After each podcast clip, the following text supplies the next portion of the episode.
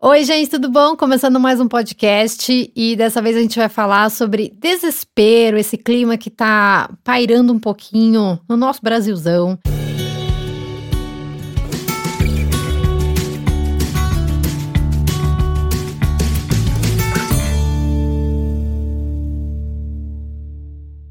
Para isso, trouxe uma pessoa muito especial aqui para acrescentar e abraçar a gente juntinho aqui, a Angélica, psicóloga. Vocês já conhecem ela, né? Mas fala um pouquinho de você, Angélica. Oi, oi, gente. Vamos nesse abraço grupal.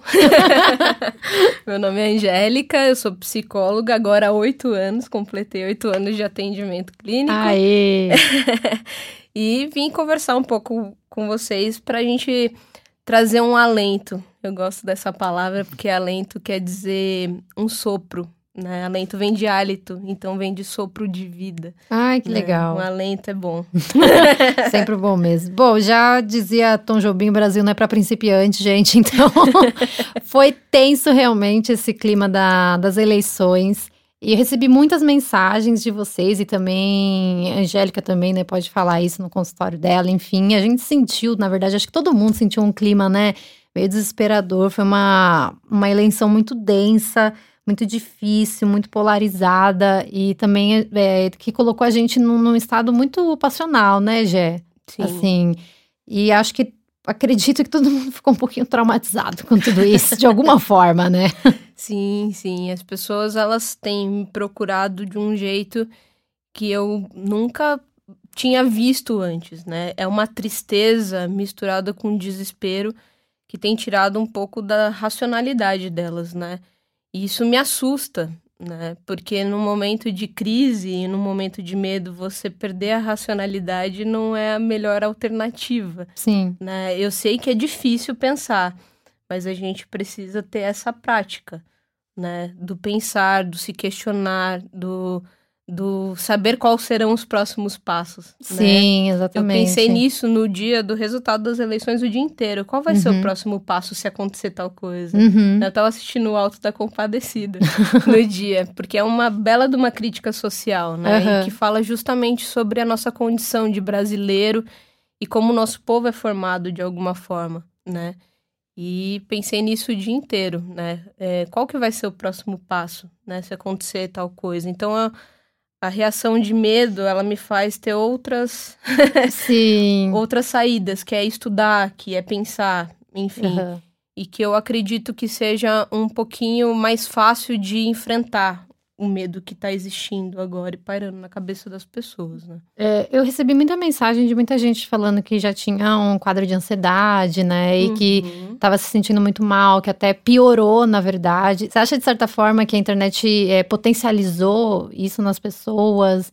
É, a gente, esse contato o dia inteiro, talvez, ou até a gente não tem como fazer um filtro, né? Do que a gente vai receber Sim. no WhatsApp. Sim é, ela, ela potencializa né, é, demais as, é, essa, essa relação polarizada, né? Porque as pessoas se sentem livres para dizer qualquer coisa. Uhum. É, hoje em dia as pessoas acham que opinião é qualquer coisa que vem à sua cabeça.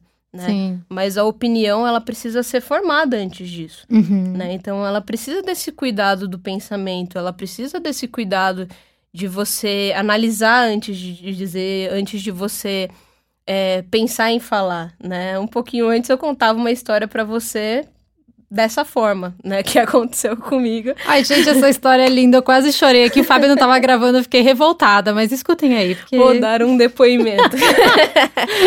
é, é, durante as eleições, eu, eu tava conversando com uma moça, né? Num lugar público é, falando a respeito das ideias e, e das coisas que eu tinha estudado e avaliado até ali. E de repente, assim, não mais que de repente, surge uma mulher, né? E ela meio que brota da terra, gritando comigo e, e, declarando algumas coisas, algumas palavras de ordem a respeito do seu candidato, enfim. E eu comecei a pensar, enquanto ela falava e ela gritava, a minha reação foi: é, será que eu reajo da mesma forma? Né? Será que eu, eu agrido? Porque assim, ela tá me colocando nesse direito, né? A partir do momento que ela me agride. Mas eu pensei bem, uns cinco minutinhos e eu lembrei de um conselho da minha mãe, né? Foi uma coisa muito, muito, assim, nostálgica. Quando eu era criança, eu era muito dedicada a, a estudos e tudo mais, e eu gostava muito de duas matérias, que era História e Ciências, e por coincidência ia ter prova do, das duas matérias naquele dia. E eu, mesmo sabendo que eu estava doente, que eu estava mal, né? Eu tinha ficado febril uma noite anterior. Eu decidi ir fazer a prova, né? Com todas as limitações do meu corpo gritando, né? Eu decidi fazer a prova. Eu poderia ter ficado em casa, né? Cuidado de mim, mas eu mesmo assim preferi fazer aquilo. E aí eu me dei muito mal nessa prova. Foi foi um desastre, eu chorava muito porque eu, eu fui. foi terrível. E a minha mãe me pegou no colo e me falou uma coisa que, assim, a maioria dos pais da gente fala pra gente, mas a gente nunca reflete, né? E isso me veio na cabeça na hora. Não adianta, Angélica, você chorar pelo leite derramado, né? E eu nunca tinha parado para pensar nessa frase, né? É, como assim não chorar pelo leite derramado? né? Porque a gente tem aquela lei dos cinco segundos que quando cai alguma coisa no chão, a gente assopra, a gente esfrega na roupa e come, né? alguma coisa sólida. Agora, quando é líquido, não tem como você recolher. Você não vai ter como lamber o chão, você não vai ter como juntar o líquido, uhum. né? É, de uma forma que você consiga limpar aquilo de uma maneira sem, sem espalhar mais, sem fazer mais sujeira. E aí eu comecei a pensar que minha mãe estava querendo dizer que a nossa vida é líquida, né? E que a gente não pode derramar ela em qualquer lugar. Não sob qualquer circunstância, né? Como eu me coloquei indo doente e tudo mais para fazer a prova. E que não valia a pena eu ficar chorando por aquilo, porque aquilo não ia me ajudar, aquilo só ia me atrapalhar, porque a tristeza, movida pelo desespero, ela atrapalha, ela não ajuda.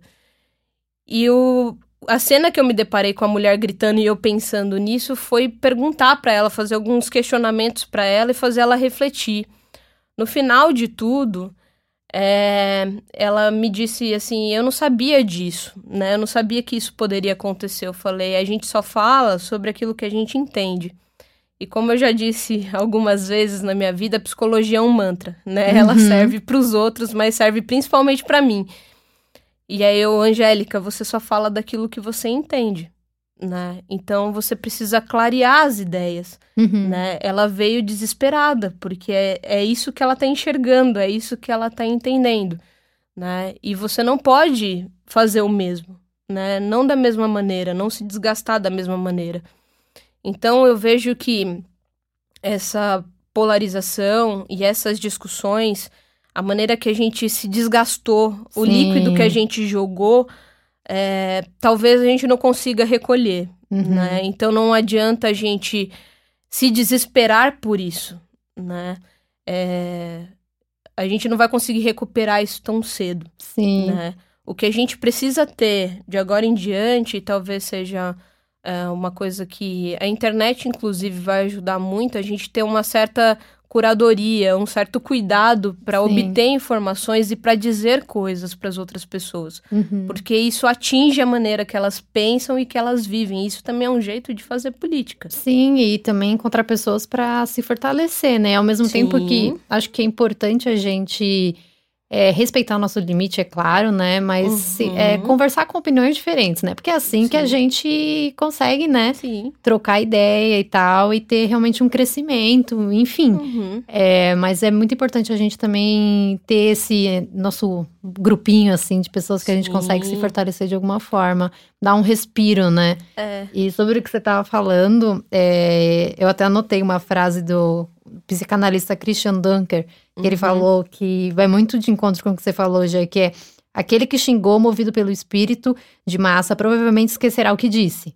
Mas aquele que foi ofendido seguirá com as palavras ofensivas na sua carne. Uhum. E é bem uhum. isso, às vezes a gente não tem noção de como a gente é, se expressa errado, né? Uhum. E tudo bem que o certo e errado é relativo, né? Toda aquela conversa que a gente já teve. Sim, sim. Mas tem maneiras, né, da gente conseguir conversar uhum. e tentar também não ofender as pessoas. Sim, é, é justamente o, o, fato de você conseguir racionalizar. O uhum. que eu uhum. fiz na hora foi pensar. Sim, imagina né? se você tivesse gritado com ela também. eu tinha perdido toda essa uhum. reflexão, a oportunidade é.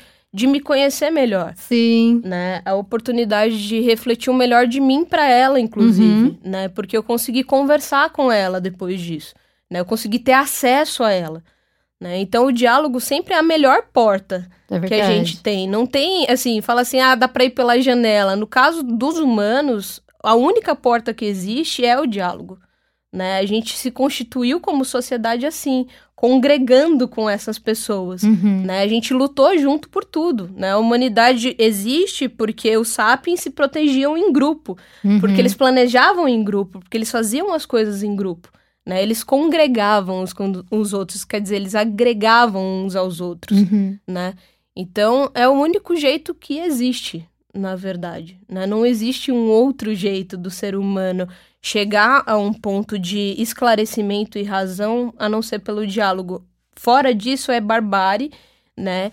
E é uma coisa que da qual acho que ninguém quer, né, uns para os outros, né? Não num campo moral, uhum. acredito eu, talvez num campo ético, num campo de que você não concorde com o outro, né? Pelo menos não é humano se sentir assim, não se identificando com o outro igual a você. Sim. Né?